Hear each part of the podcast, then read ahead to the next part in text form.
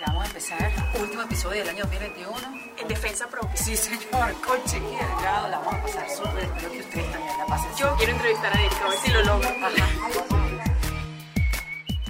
En Defensa Propia es presentado por South Date Kia. Abre tu mente y maneja un Kia.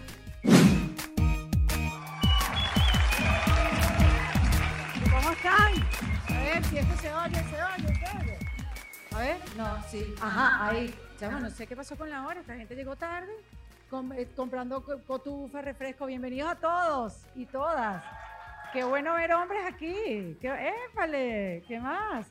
Bueno, pues bienvenidos. Finalmente estamos haciendo un evento en vivo. Esto lo queríamos hacer la primera semana de marzo del año 2020 cuando ya cerramos para hacer este evento en Silver Spot, llegó la pandemia y cerraron todo.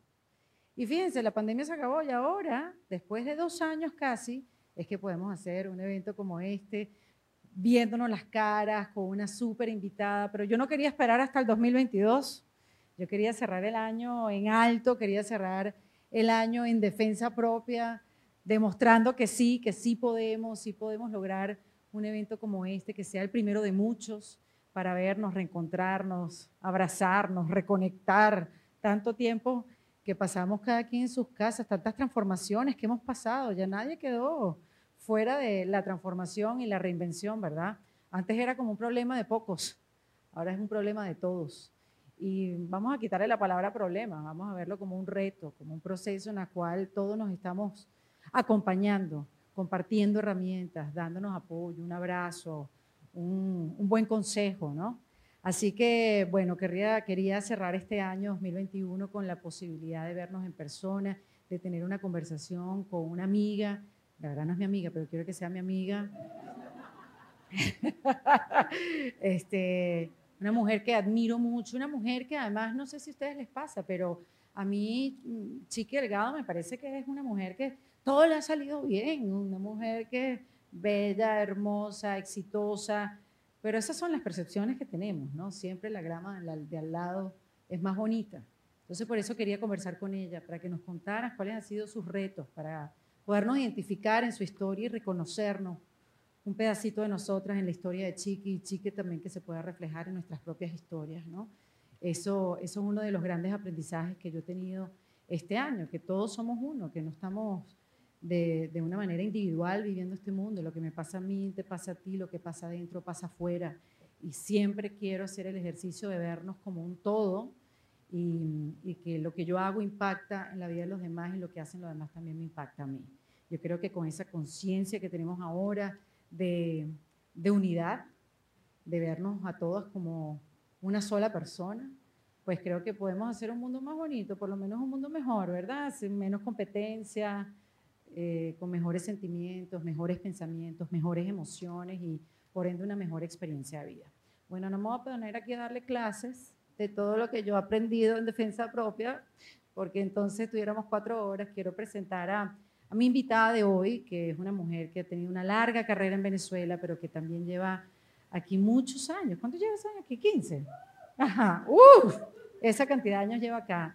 Y bueno, comenzó pues asumiendo todos los retos que se le fueron presentando, Despierta América, Mira quién baila, Nuestra Belleza, pero también por otro lado, los Latin Grammy.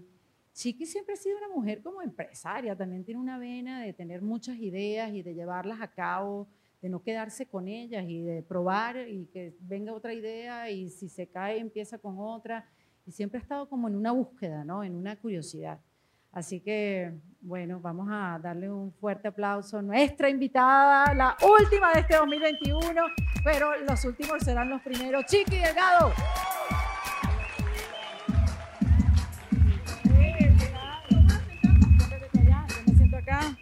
¿Cómo están? Ajá. Al fin lo logramos. Sí, no estuvo fácil. Es que nunca ha estado fácil esas agendas. Uy, qué rico sentirse en el cine, pero de este lado. ¿no? Exacto.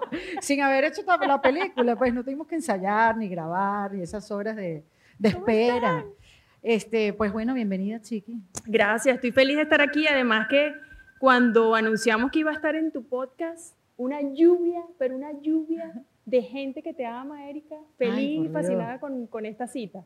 Bueno, porque yo creo que también el podcast significa eh, como un lugar de encuentro para hablar un poquito, chiqui, un poco más en profundidad, un poco más adentro. o sea, con- Tranquilamente. Con, un objetivo también de, de podernos reflejar, de, tú sabes, como que de poder decir, si a Chiqui le pasó, a mí también me pasó. O sea, no sentirnos solas, porque uno también en su propio camino de vida, uno siente que las cosas nada más te pasan a ti. ¿Entiendes? Y que muchas veces cuando uno trabaja en la tele, como que uno ve esa figura de la gente que solo se, se, se ve en la pantalla, pero no ves al ser humano. No ves todo lo que esa persona le ha tocado vivir o pasar, bueno o malo, sino que te quedas con esa fachada, ¿no? Y creo que estos encuentros son importantes por eso. Totalmente. Además que lo veníamos hablando allá abajo. 30 años lleva de carrera, chica. Ah, pensé que debías decir que tenía 30 años. bueno, te dejé 30. Este, pero bueno, Sí, 30 son un años de montón. carrera también. Son un montón. Sí. Son un montón y ni cuenta me he dado. ¿Cómo te fue este año? O sea, ¿cómo, ¿cómo ha sido este año? El otro día estaba hablando con alguien y decía, bueno, define el año una palabra y a mí me salió desmadre. No sé si fue A mí me sale encierro. Mm, El, el- el 2020 fue difícil porque de repente veníamos con toda la fuerza, yo tenía un montón de proyectos, viajes, todo planeado y de repente nos encontramos con ese frenazo del COVID. Sí. Ujú. Eh, por- como todos pasamos mucho tiempo en la casa, eh, descubrimos cosas de los que viven con nosotros que ni sabíamos que existían, buenas, unas no tan buenas. Entonces nos tocó bajar el ritmo y yo creo que también eh, esa pandemia nos dejó muchos regalos, ¿no? En mi caso, muchos. Pasar tiempo con mi hija, que nunca podía estar con ella. El regreso de mi hija María Elena, que vivía en Los Ángeles y por la pandemia, yo pensé que nunca más iba a vivir con ella y volví a vivir con ella, que por cierto está por aquí. Está por María Elena, ¿dónde estás? Allá está Ay, y tan volver a vivir con ella. Eh, mis dos hijas que convivieran nunca habían vivido juntas, la chiquita y la grande. Entonces, ¿Quién iba a para, decirlo, mí, verdad, chiquis? para Sí. mí también me dio muchos regalos inesperados Mm, sí. eh, y me lo disfruté. Me lo disfruté, pero ya, como tú bien, bien sabes, porque tú eres como yo, como medio hormiguita, que no te puedes quedar tranquila, pues ya cuando ya tenías dos o tres meses en tu casa, ya te empieza como a, sí. eh, los pies a moverse solitos, ¿no? Y a buscar algo que hacer. Entonces entré en una etapa como de frustración al final del año, porque me quedé con ganas de hacer muchas cosas, quería hacer muchas cosas, tenía muchas ideas en mi cabeza de proyectos y me sentí impotente, me sentí frustrada. Pero no veías que los demás también estaban pasando por eso. O Sí. sea, eso no te daba también un poco de tranquilidad, como que, bueno, no eres la única que está estacionada, digamos. Sí, pero me sentía atrapada hasta que las cosas empezaron a moverse un poco. Eh, empecé a tener más contacto con la naturaleza, empecé a hacer meditación, empecé a descubrir herramientas que me ayudaban a sobrellevar eso. Y también fue bonito, ¿no? Encontrarme con esa otra yo de la que nunca tenía tiempo de descubrir. Claro, porque el apuro, o sea, porque vamos a ver, tú llegaste, Chiqui, a Miami y empezaste de una a trabajar. O sea, cada persona de medio, cada persona o no del medio, cuando quieres continuar en tu mismo gremio, digamos, el arquitecto que quiere seguir haciendo arquitectura, el ingeniero que quiere seguir siendo ingeniero, ¿sabes? Como que hay, hay un bajón, o sea, hay como una pausa, como cómo yo puedo seguir estando en, en- en el mismo, en la misma industria con la que yo venía. Y tú tuviste la suerte de hacerlo, no todos tienen la suerte. No sé si es suerte, no sé si, o sea, no sé cómo llamarlo, pero tú llegaste como que directo a Univisión. Mira, yo venía trabajando por muchos años en Venevisión, muchos venezolanos aquí eh, lo recordarán y hacía el programa de la mañana, hacía programas de concurso, hice telenovelas y tenía una carrera de muchos años, pero de repente, como todos ustedes saben, la política empezó a meterse en todas las partes eh, que nos afectan, empezó a meterse en tu casa, empezó a meterse en el trabajo y ya yo veía la posibilidad de hacer algo aquí en los Estados Unidos. Yo venía como por ratitos. Exacto. Y esa posibilidad se fue cocinando. Salgo embarazada y todo se acelera, ¿no? Entonces fue un, un momento de mi vida que fue como una revolución y la gente dice, sí, llegaste y todo fue muy fácil, pero no fue nada fácil. Yo estaba viviendo un divorcio, estaba viviendo el nacimiento de, de un hijo, que es un evento muy importante en tu vida, todo al mismo tiempo, moverte de país, moverte de trabajo, moverte de casa. Pero ¿qué te pasó ese año? Tú te has estudiado astrológicamente. ¿qué Mercurio retrógrado, yo no sé Pero- qué pasó. ¿Qué? Pero, pero todo eso total. pasó al mismo tiempo. El mismo año. ¿Qué año fue ese? fue el 2010. Wow, chiqui. Y entonces me tocó dar a luz, claro, llego aquí, doy a luz y tengo que buscar trabajo porque era Ajá. una mamá soltera. Claro. Eh, y me acuerdo que de la forma más loca, un día revisando una cartera, encuentro una tarjetita que alguien me había dado hace mucho tiempo que trabajaba en Univision. Y me dijo, cuando estés en Estados Unidos y quieras eh, venir a visitarme, llámame. Lo llamo y le digo, mira, y le dije la verdad, acabo de tener una bebé, necesito trabajo. Me dijo, ah, vente, que estamos haciendo una audición para un programa nuevo Wow. que se llama Mira quién baila. Y yo me fui con mi faja posparto, mi vestido de gala, no podía ni respirar. Bueno, claro, Chiqui, tenía tres tú- meses de haber dado a luz. Claro, pero digamos que tú te mantenías bien. pues, sí, o sea. pero bueno, no era el mejor momento como para hacer una audición. y más para un programa Además así. que cuando uno se embaraza, o sea, como que es un descontrol total, o sea, tienes gordo Sí, no se convierte como en Fiona. Exacto, eh, la nariz, todo, como uno está descontrolado, por más que haga dieta. retención de líquido. Eh, yo que soy cachetona me veía más cachetona. En fin, era lo que menos tú querías era una cámara enfrente. ¿no? Exacto, exacto. me toca hacer la audición con este muchacho con quien luego me toca trabajar y tuvimos mucha química. Y mira, como dicen por ahí, cuando está para ti, ni que te quites. Exacto. Y a los pocos días me llaman y me dicen, mira, sí, eh, te vamos a dar el trabajo, eh, comienzas ya en un mes, con la niñita de meses.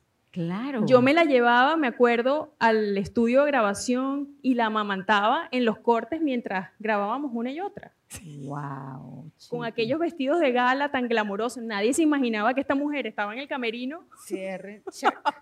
Sí. Y entonces esas son las historias que nadie sabe, pero que uno se recuerda y uno se da palmaditas de que sí se puede, ¿no? Cuando uno quiere, sí se puede y cuando toca, toca. Claro, exactamente, que no tienes otra alternativa.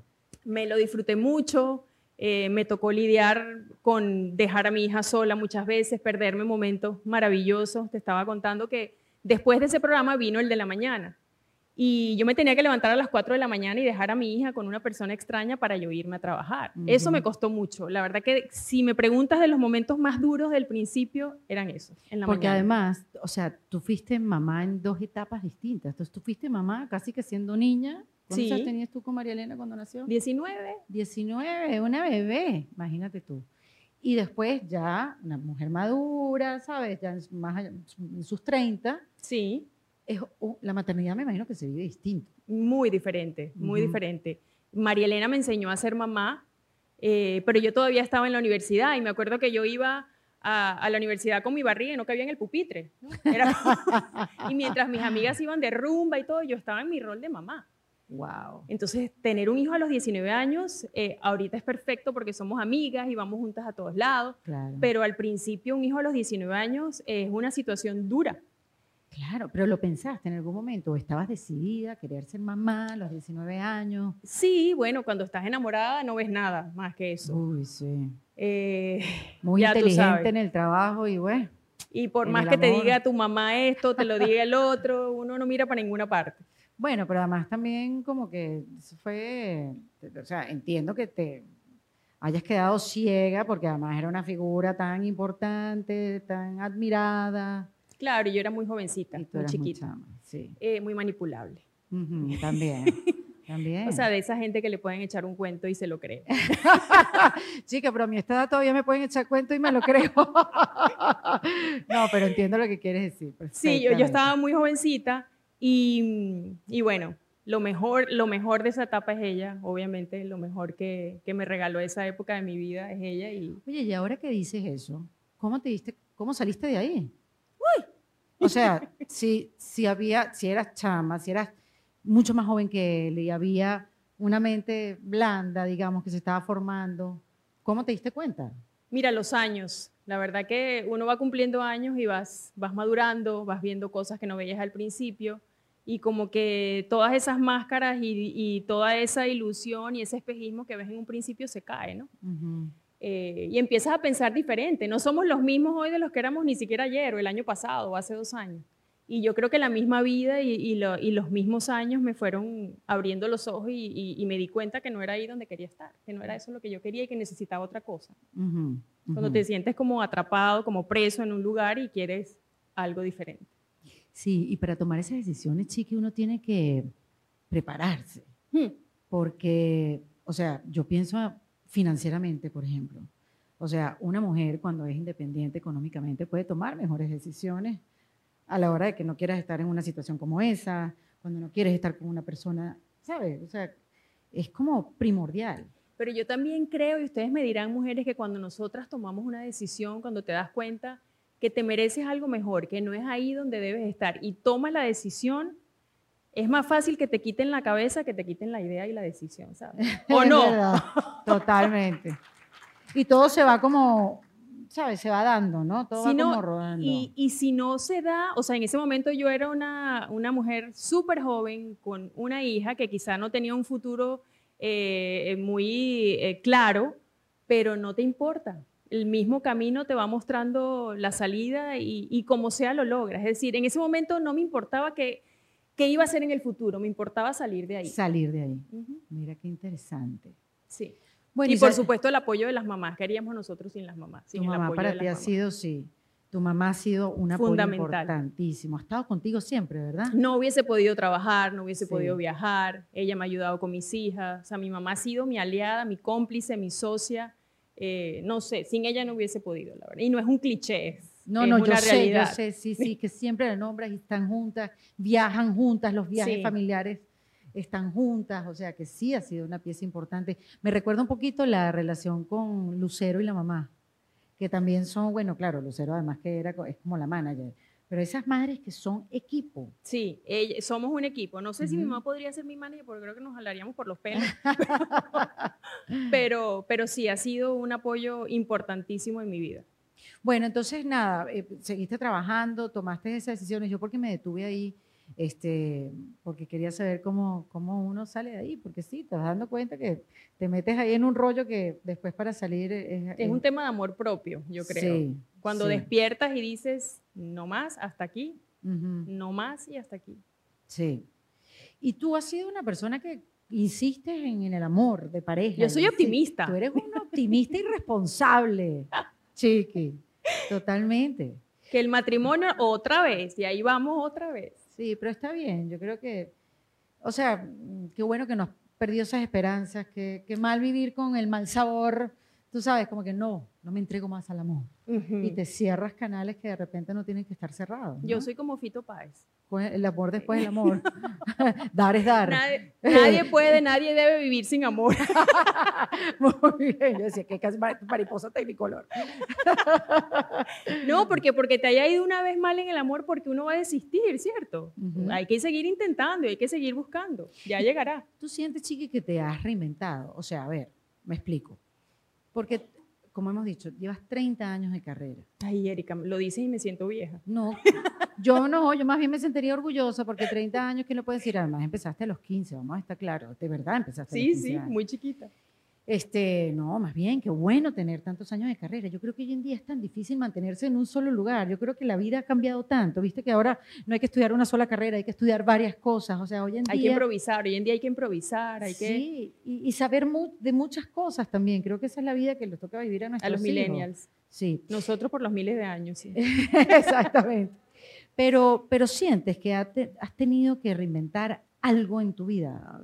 No sé si, si es el punto de vista, porque quizás la gente ve la reinvención más por la carrera. Que Ujú. entonces hacías televisión, pero ahora cocinas. O eh, antes, no sé, eras ama de casa y ahora eres empresaria.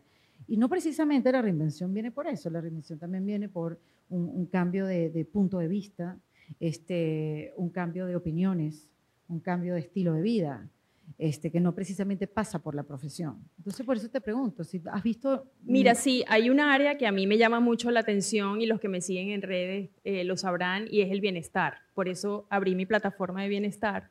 Y, y eso me ha dado eh, apertura a mí a un mundo que yo no conocía y del que me he enamorado, ¿no? ¿Cómo puedes tú tener herramientas para vivir mejor? ¿Qué puedes hacer para vivir con más paz, para vivir más saludable, eh, para tener un estilo de vida que no solo te impacte a ti, sino a todos los que viven contigo? Eh, conocer técnicas de, de cómo relajarte o de cómo comer mejor. eh, en fin, hay muchas herramientas allá afuera que nos pueden hacer la vida mejor. ¿Y qué te impulsó para sacar la plataforma, la pandemia? Mira, empecé a sufrir mucho de mi estómago y me di cuenta que tenemos un, un cerebro aquí y otro aquí. Y Totalmente. que todas mis emociones me afectaban mi estómago. Ah. Entonces empecé a investigar y a leer un poquito más y me di cuenta que la comida es medicina o veneno, depende O de lo que tú decidas comer, ¿no? Exactamente. Eh, y eso me llevó a, a meterme y a indagar un poquito más, a conocer eh, especialistas, homeópatas, medicina holística, la medicina alternativa, que en mi caso me ha dado muchos mejores resultados que la medicina tradicional. Y eso me hizo enamorarme del mundo del wellness, de las hierbas, de las frutas, de los vegetales. Eh, no puedo decir que soy vegana, pero mi alimentación consiste mm, en gran medida de plantas y vegetales y frutas. Y cuando te pegaban el estómago, o sea, ¿cómo, o sea, te impactaba en la piel? O sea, Me di cuenta que el estrés me estaba afectando en el estómago. Claro. que cada vez que una emoción negativa se apoderaba de mí, enseguida el estómago me lo avisaba. ¿Qué te puede generar a ti una, una emoción negativa? Rabia, tristeza. ¿Pero qué momento, miedo. qué situación? ¿Qué te puede sacar a ti de... Es que no te veo, chiqui, yo te veo tan en paz. Bueno, ahorita, después que ya lo he respirado y lo he llorado y lo he sacado todo. Ya. Pero obviamente como todos tenemos retos, eh, tenemos problemas con, con gente que te rodea, con tu familia, con el marido de, de- de la época, eh, en fin. El marido de la época me encantó. me encantó, claro. Y claro. todo eso uno, uno se lo lleva al estómago. Y, y parece un chiste, pero es en serio. Tienes otro cerebro allí y está conectado Claro. con el de arriba. Bueno, sabes que hace poco entrevisté a una neurocientífica, se llama Nazaret Castellanos, entonces dice que hay que observar nuestro cuerpo y a mí eso me impactó. Que tu cuerpo porque- te habla. Claro, porque yo siempre estoy observando mis pensamientos. Pues Mis Ujú. pensamientos me derivan la emoción. Y siempre es que estoy pensando, lo que estoy pensando es mentira, es mi punto de vista, cómo lo puedo ver mejor, ayúdame Dios Ujú. mío a verlo mejor, no estoy viendo algo. Entonces estoy siempre como en esa búsqueda, déjame ver lo que no puedo ver, este, déjame ver el momento amoroso aquí, a veces no veo ningún momento amoroso. Ujú. Pero ella te invita a, a leer tu cuerpo primero, a verlo primero antes que tu mente. Y eso me impactó porque dije, yo no veo mi cuerpo, yo no siento mi cuerpo cuando estoy ante una situación que tiene un impacto en mí, pero te está hablando, lo que pasa es que no lo estamos observando. Exactamente. Y entonces, bueno, te, te diste cuenta que era el estómago, pero esos momentos, o sea, que estás en una situación y se te piensa poner el cuello duro y tú dices, pero ¿por qué? ¿Qué me está, qué me está haciendo sentir esta persona? Ayer escuchaba un podcast que me encanta, eh, que se llama Muéstrame tu magia, que te estaba comentando. Y re- en el capítulo que escuchaba ayer hablaba exactamente de eso. Ella utiliza su cuerpo como péndulo y le hace preguntas a su cuerpo. Eh, debo hacer esto, debo de tomar esta decisión, debo colocar esto en mi cuerpo y el cuerpo te habla. Y parece una idea loca, pero es cierto. Te habla de mil maneras, cuando te da una alergia, cuando te da un dolor, tu cuerpo te está diciendo de alguna forma aquí hay algo mal. ¿no? Sí. Entonces, bueno, te estaba pegando en el estómago las emociones, porque no solamente es la alimentación, ¿no? Es como, es como tu, tu Sí, dolor, acidez, Claro. en fin, mil síntomas y eso fue lo que me llevó eh, a buscar estas herramientas. y a enamorarme del mundo del, del bienestar. Ya. Porque además, tú has, o sea, Chiqui, tú has hecho emprendimientos, o sea, tú has tenido tus ideas y las has llevado a cabo. Yo te, me acuerdo que tú tenías una línea de vestidos, que en Sí. esa época te ponías muchos vestidos, creo que en Despierta América. Sí, Después hiciste en línea con un tipo que a mí me encanta, David Le David Lerner. y vendimos en Bloomingdale. leggings espectaculares. Sí, la verdad que yo soy mm, como una soñadora empedernida, ¿no? Y siempre necesito tener una meta. Entonces, cuando ya logro esto, me pongo otra y así voy. Ahorita con esta plataforma eh, lanzamos una línea de suplementos, lanzamos chocolates saludables, porque yo soy amante del chocolate y quién no, nosotros los venezolanos que nos encanta y están hechos con cacao venezolano. Qué rico. Y es un chocolate que no tiene leche, que no tiene soya, eh, que no tiene gluten. Me Entonces, los que como la todos completos. Exactamente. Ese es el problema. No tiene nada, me como la caja entera. Lo que te digo es que a mí me encantan los emprendimientos y siempre necesito tener un sueño por delante. Eso es lo que me mantiene viva. Siento Sí. que cuando no tengo una meta o un reto o algo por cumplir, como, como que me voy muriendo lentamente, ¿no? Pero entonces, eh, cuéntame algo, porque hay unos que eh, se han, han visto la luz, no se han mantenido en el tiempo. Y también he aprendido que no importa cuántas veces lo intentes, lo importante es que lo intentes. Para conseguir financiamiento, tú tienes que demostrar que lo has intentado muchas veces. Exactamente. Eso es lo que dicen en Silicon Valley, no que lo hiciste una vez, sino no. ¿Cuántas veces te has caído? ¿Cuántas veces te has vuelto a levantar? ¿Cuántas veces has probado? Y como que te sacan la cuenta. Ah, no, sí, tú tienes ya tiempo en ensayo y error. Entonces, eso, eso te, ha- o sea, ¿cómo tú has vivido sa- sacar una línea y, y dejarlo? No sé si, se, si siguen o no, o sea, no sé cómo. Mira, lo veo todo como aprendizaje. Es decir, en todo este aprender estas nuevas herramientas, hoy en día ante cada situación que me sucede, en vez de irme al lado fatalista, siempre trato de ver ¿qué puedo aprender de esto? ¿Qué puedo sacar de esto? Y eso me ha ayudado. ¿Proyectos que han salido mejor que otros? Obviamente, claro que sí. En los emprendimientos, en telenovelas, en programas de animación, unos han tenido más éxitos que otros. Bueno, pero en eso no depende tanto. Bueno, no, en los emprendimientos tampoco todo depende de ti. En las telenovelas no todo depende de ti. Pero digo, donde estás tú involucrada, tenemos Claro. aciertos y desaciertos. Sí. Pero yo creo que si, lo, si te echas para atrás un poquito y te, y te sales de, de esa actitud de víctima, ¿no? Que siempre todos tendemos a caer ahí cuando algo no sale bien. Tan sabroso que es estar ahí. Sí, ¿verdad? Sí. Siempre puedes ver el aprendizaje, siempre puedes ver que además tú fuiste co-creador de eso, en, el- en algún sentido. Ujú. Tú lo atrajiste. Sí. No, pero a ver, con tantos emprendimientos, porque yo sé que desde Venezuela, yo me acuerdo que tú tenías una línea de blue De jeans. cuidado facial y Cuidado corporal. facial, exactamente, se llamaba Chiqui. Sí. Me acuerdo. Este, Es ¿cuáles que yo estudié eh, finanzas, empecé a estudiar finanzas. Entonces ese, Ah, y después estudié mercadeo. Ese es un gusanito que siempre he tenido ya. de los emprendimientos y de ser empresaria. Y creo que cuando ya acabe todo esto de la tele, es por ahí por donde me voy a ir. Ahorita voy a eso. Pero ¿cuáles son esos tres aprendizajes que, que hay que tener para, el em- para, para emprender? Mira, siempre los fracasos deben ser un motor, número uno. Ujú, exacto. Siempre. Eh, o sea, nunca desistir. Número dos, rodéate de gente que sepa más, de- más que tú. Siempre. ¿no? Eh, uno no se las puede saber todas ni te las sabes todas. Entonces trato de rodearme de gente de la que yo pueda aprender. Ujú. Y número tres, nunca es tarde. Eso que dicen que eh, a cierta edad ya no se puede intentar, es que a tal hora, no, no, no, no, nunca es tarde, y Ujú. siempre se puede lograr. Sí, bellísimo. Este, y ahora que dijiste eso de la, estaba hablando con Valentina Carmona, mi productora hoy, estaba escuchando ella una entrevista con Sandra Bullock, que ella decía que ella siempre estaba buscando una salida de la actuación, porque no iba a depender de eso toda la vida. Exacto. Para alguien que ha vivido de su trabajo en los medios toda la vida, o sea, has visto como el fin, has, diseñado una salida de emergencia. Mire, yo creo que todos estos intentos van por allí, ¿no? Tengo Ujú. 30 años eh, haciendo televisión y le agradezco todo a, a la industria de la televisión, pero también quiero probar cosas diferentes y quiero hacer cosas distintas, ¿no? Eh, genera mucha presión en esta sociedad que vivimos y en la industria donde yo trabajo, que tú lo que hagas dependa de cómo tú te veas, ¿no? Eso genera mucha presión, sobre todo para nosotras las mujeres que después de los 40 te empiezan a ver así como, "Hmm, ya le Mm. salió la primera arruga. Y cuando eres pública, no te perdonan envejecer. Sales en una foto medio... de- no, es que ya se le están viendo los años, señores. Es lógico que se vean los años. ¿Te ha ¿no? pasado, Chiqui? Sí, claro, claro que sí. Porque tú te mantienes súper bien. Bueno, me cuido y hago ejercicio y tengo buenos genes, pero obviamente vamos cumpliendo años y las cosas se van notando y se van cayendo.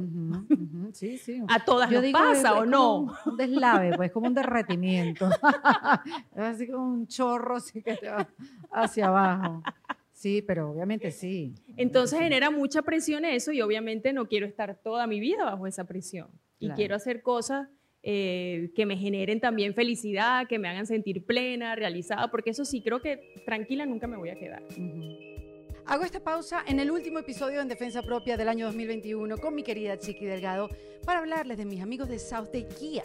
Ustedes saben muy bien que ellos compran y venden carros, pero ellos lo que quieren es que uno llegue al concesionario con las preguntas claras, las preguntas importantes que uno debe hacer a la hora de comprar un carro. Porque, a ver, este proceso ellos saben que puede ser un poco largo, un poco aburrido y que nosotros las mujeres a veces no tenemos la información muy clara porque siempre le estamos pidiendo a alguien que venga con nosotros a sacar un carro, a comprar un carro porque no entendemos nada. Bueno, ellos han lanzado esta iniciativa que se llama Fearless South Day Kia. ¿Para qué? Para que nosotras podamos informarnos, podamos educarnos a la hora de ir a comprar un carro. Por eso todos los jueves en su cuenta de Instagram, arroba South Day Kia, ellos postean información para que nosotros sepamos, por ejemplo, cuál es la mejor opción para nosotras, si sacar un lease o comprar un carro, o cuáles son los planes de financiamiento que necesitamos, o qué tipo de gasolina utiliza el carro que nos estamos llevando para ver cuánto nos va a costar.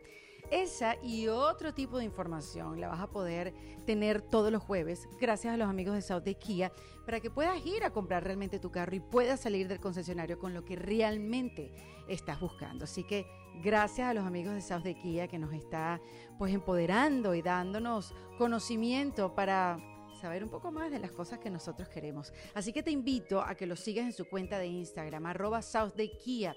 Y haz como ellos dicen, South Day Kia, abre tu mente y maneja un Kia. Entonces siempre voy a estar inventando algo, inventando algún sueño. Eh, me gusta mucho, por ejemplo, la decoración de interiores. Es un mundo que me fascina y la gente ni Wow, se ¿en imagina que yo me podría dedicar a eso. Jamás me hubiera imaginado eso. Pues eso me encanta. Qué chévere que tengas ese ojo. Eh, me encanta, por ejemplo, el, el- el área de bienes raíces. Bueno, fíjate Eh, qué casualidad. Te menciona Sandra Bullock y Sandra Bullock decía que ella es buena en el diseño de interiores. ¿En y serio? empezó a comprar casas y empezó decorarlas. exacto, a fliparlas, a fliplearlas. ¿Cómo que, cómo que se dice por ahí? Sí, como que a, a remodelarlas. Ujú. Y es una dura en real estate. Ha Mm. tenido años haciendo eso. Y ahora que Ah, lo fíjate dice, que no qué sabía. casualidad. Sí, eso, eso es algo que me gusta y algo a lo que me podría dedicar. ¿Hay alguien de bienes raíces por aquí que me pueda ir entrenando? Mira, Ah, sí, mira, allá allá hay allá hay. un par, hay un par. Y esa es una industria que me llama mucho la atención. Y sí quiero hacer cosas diferentes. Y yo creo que todos tenemos derecho y a todos nos gusta la reinvención. ¿Por qué Sí. pasar toda la vida haciendo lo mismo? no? Claro, darse la oportunidad de hacer algo diferente. Lo que pasa es que, claro, ver a alguien tan exitoso en un área es así como que, ¿para qué te vas a poner a inventar? que está mal ese pensamiento. Yo sí soy, estoy de acuerdo que hay que poner los, los, los huevos pues en varias cestas, ¿no? No hacer toda la inversión en una sola cosa. Mira, radio es algo que me encantaría hacer, por Ah, ¿en ejemplo. serio, chiqui? Siempre me ha gustado hacer ¿Tú no radio. hiciste radio en Venezuela? No, hice dos ¿Con programas con Chatén? Chatén porque me Exacto. invitó y cuando se dio cuenta que yo hacía chistes me dijo que no fuera más. Me estás haciendo competencia. Que va, está maracucha, hasta luego. No, mentira, No pero sí, sé. sí me gustaría hacer radio. Mira, esa es otra. Pero qué bueno que lo veas, o sea, que, que haya esa, esa salida de emergencia. A mí siempre me dijo un astrólogo como que en cualquier situación que tú te metas, ya sea una relación, ya sea Hay un que, tiene nuevo que haber una salida de emergencia. diséñala. Por lo menos Ujú. diséñala, porque eso da tranquilidad. Diseña cómo vas, si tienes que salir, por dónde es el camino. Y eso a mí siempre me ha dado como una tranquilidad. Siempre la he diseñado. Ah, fíjate, buen pensamiento. Sí, sí, sí. Y me ha funcionado cuando he tenido que salir. Mm. Sí, he tenido que salir. A mí me veces. encantaría entrevistar a Erika, ¿verdad? Hacer un en defensa propia, pero hacérselo a ella. ¿Ustedes qué Sí. creen? Sí, muchas veces me lo han pedido y yo no, yo no sé quién decirle que lo haga y Chiqui muy amablemente se ofreció, entonces vamos a ver si lo hacemos para marzo del año que viene. Mm. Sí, me parece, me parece muy, muy bien. Chiqui, ¿qué has aprendido de ti, ya que ahora dices que te gusta el, el diseño de interiores? ¿Qué has aprendido de ti estos últimos meses? Que tú dices, "Mm, no sabía que yo tenía esto. Mm, Estos últimos meses, ¿qué he aprendido de mí? Eh, soy mucho más amable conmigo. Creo que las mujeres somos muy duras con nosotras mismas. Ujú, Todo el tiempo nos estamos juzgando, todo el tiempo estamos viendo lo que nos falta. mm. eh, y he aprendido a, a quererme más, hablarme como le hablaría a mi mejor amiga. Sí, eso pasa mucho. Y, y creo que, que eso ha sido un gran aprendizaje porque, y te lo dan los años, otra vez volvemos al tema de los años. ¿no? ¿Cuándo dices que maduraste tú? Estoy en eso todavía. ¿Verdad? Eso No, es nunca que se sí. acaba. No, nunca se acaba, pero es como, o sea, yo siento que maduré hace poco, o sea, Sí. hace pocos años. Ujú. Pero tú, siendo mamá desde los 19 años, ¿sabes? Pero creo que los hijos te dan mucho eso, los hijos te dan madurez. la madurez, ¿no? Sí, y la ahorita que me di cuenta, mi hija tiene, la chiquita tiene 11 años, y tiene ya 11 años, ¿en qué Wow. momento? Wow. pasó esto? Si le estaba cambiando pañales ayer. Entonces, eso te hace ver la vida de otra forma, ¿no? Sí, Eh, por supuesto, te cambia las prioridades, empiezas a pensar en el futuro y ya dentro de poco se va a la universidad y dentro de poco va a tener novio. Y, dentro- Ujú. y empiezan a darte en la cabeza que se te pone como el emoji ese que tiene los... ¿Cuál de todos? El que tiene el humito así. no sé cuál es ese. ¿Sabes cuál es, no? Ah, Y- ah, sí, que se te parte la cabeza.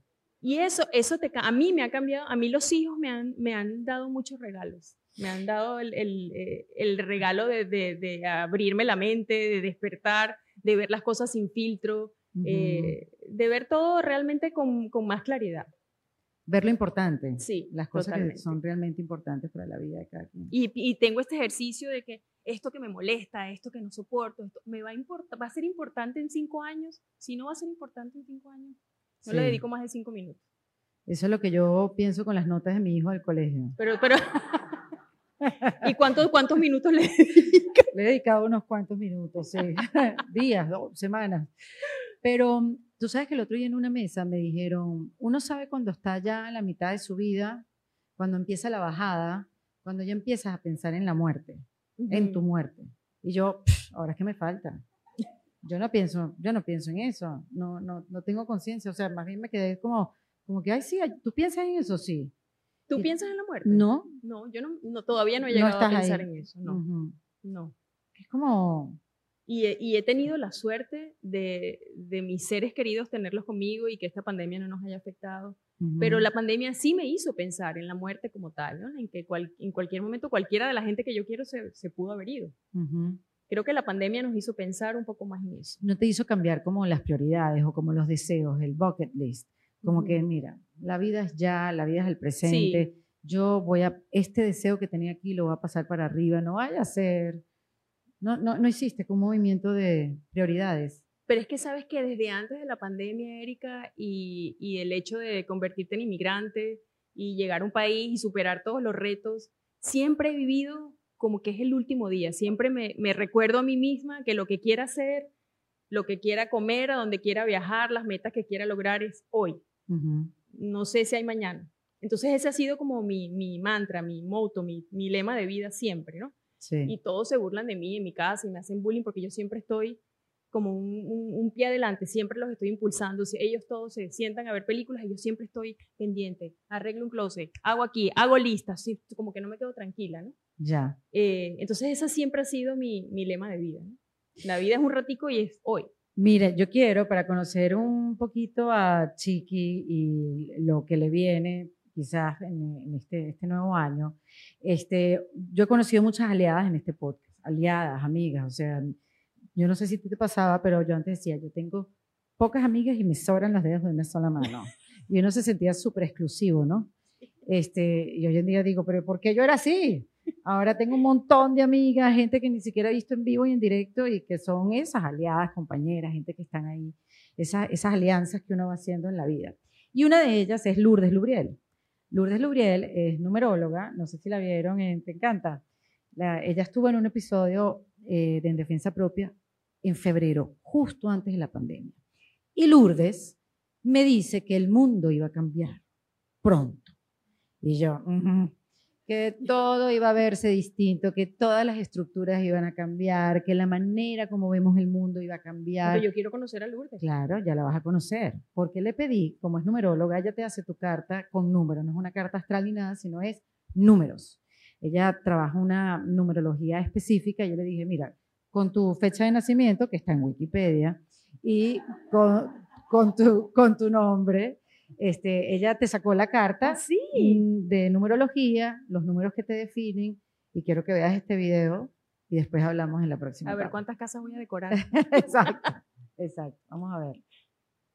Hola, hola, ¿cómo están? Mi nombre es Lourdes Luriel, numeróloga de Mission 1111. Erika, tan linda, te quiere regalar esta sesión de numerología rapidita. Chiqui, esto es para ti. Cuando vi tu carta, un número que se destaca mucho, se destaca tres veces, es el número 8, que lo tienes en, en tu esencia, en tu personalidad y en tu misión. ¿Qué significa un 8? Representa la pureza. Recuérdate que los números son unos símbolos de una vibración que tienden a vibrar desde negativo y positivo. El 8, cuando está en su frecuencia positiva, representa la pureza, honesto, muy limpios en todos los sentidos de la palabra. Son físicamente, mentalmente, espiritualmente y psicológicamente fuertes. Es el número del alquimista, el que utiliza la sabiduría del mundo espiritual, la ancla en el mundo terrenal desde el centro. También representa el equilibrio. Son buenos con las manos. Su tacto es su sentido mucho más agudo. Por eso es que cuando, no sé si me han visto que cada vez que hablo lo del 8, el 8 yo hago como este movimiento porque ellos también manejan mucho la energía pránica. El 8 se convierten en uno con todo lo que desean, con todo lo que crean. Que eres una persona muy energética, muy espectacular, pero también tú chupas mucho y absorbas mucho la energía de las personas que tienes alrededor.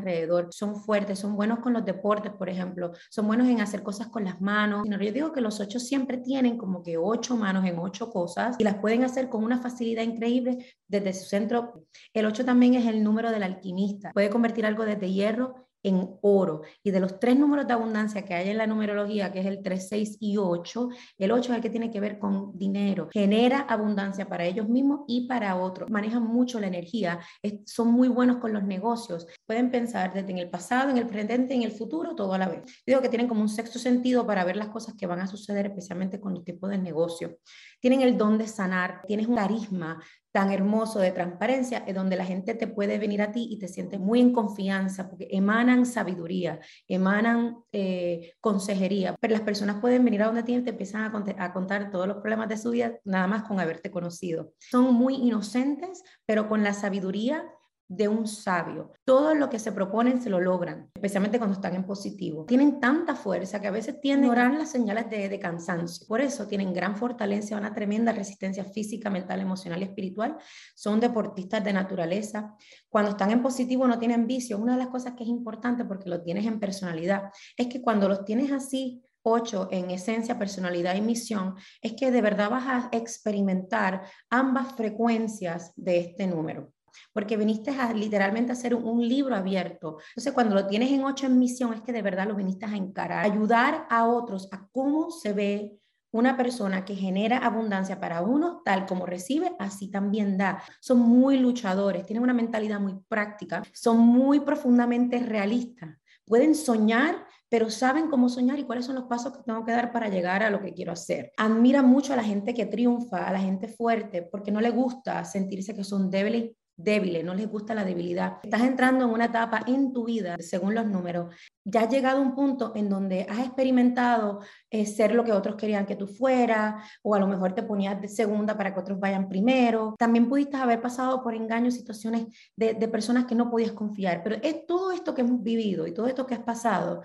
en realidad para traerte a entrar a una puerta a lo que se llama tu nueva vida. Es que ahora tú vas a encarar realmente a poner los dos pies bien en la tierra desde yo soy. Y ahora en adelante, comenzando en el 2022 hacia adelante, vas a ver todos los aspectos que existen en una situación y las vas a poner y las vas a poner en un happy medium y empezar a tomar decisiones, invertir en ti, pero realmente en ti de una manera como jamás y nunca habías sentido antes, porque ahora es tu momento, tu momento de ser quien en verdad siempre has sido, en donde siento a través de los números que dicen que vas a abrir toda esta etapa en donde realmente vas a amarte y desde ese entonces a de verdad a confiar en, en, las ideas que tienes, en las cosas que quieres proyectar, en las cosas que quieres emprender, pero desde una libertad de ser que jamás habías experimentado antes. Ya puedes ver la verdad y actuar desde tu realidad. Esa es la libertad que te va a dar esta nueva etapa que estás entrando en tu vida ahora para de verdad asumir tu misión y tu propósito. Y cuando se te quite ese peso de encima, toda tu creatividad, lo que tienes en la cabeza todavía, en que vienen que en realidad son inspiraciones del corazón, como que te da la valentía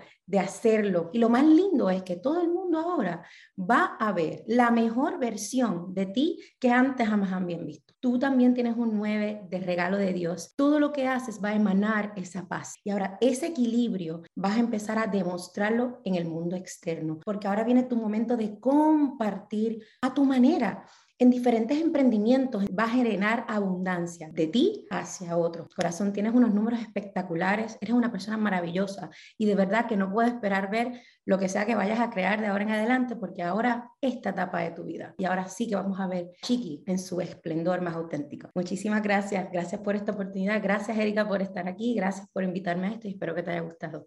Un besito. No, maravilloso. Ay, Lourdes es lo máximo. qué bonito regalo, ¿Viste qué belleza? Qué, bonita energía tiene ella. Sí, sí, Lourdes es una persona especial. Yo creo que ella, ella ve otras cosas y utiliza, eh, es que es así, utiliza los números como herramienta, pero ella canaliza. Pero qué maravilla que es exactamente como yo me siento. Pero mira como lo, lo que veníamos hablando. Lo hablamos cuando nos encontramos sí, allá afuera. Sí, sí, y ahora como que te di, bueno, a mí me preocupa que si ahora viene la etapa de ver a Chiqui en su máximo esplendor, porque ¿qué hemos visto antes, Dios mío? Bueno, pero ahora te voy a decorar la casa. Exacto. Exacto. Pero sí te resuena eso. Chiqui? Sí, me resuena, me encanta.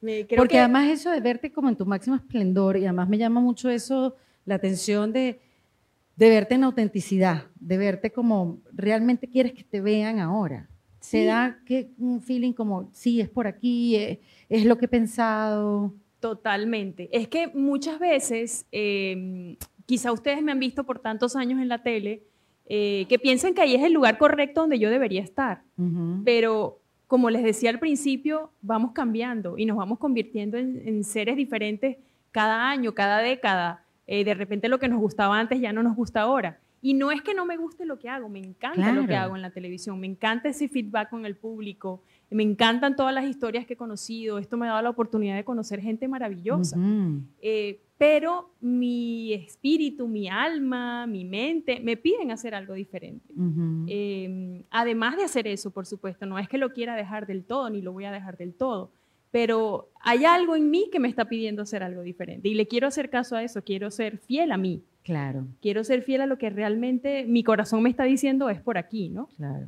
Eh, y yo creo que si algo te, te da de sabiduría los años y, y la vida es eso, es seguir a tu corazón. Bueno, yo soy de las que piensa así, ¿no? Sí. De a veces seguir más por aquí que por aquí. Sí, bueno, y que no es fácil, porque también uno espera, o sea, a ver, la gente espera mucho de, de uno, Sí. ¿no? Sobre todo, o, o uno tiene esa conversación en la cabeza. Quizás la Ujú. gente no está esperando nada de uno, ¿no? ¿Verdad? Uno cree, Sí. uno cree. Uno, uno cree, ¿no? Que tiene que como estar a la altura de la cosa, entonces la gente está esperando esto, entonces yo debería ser.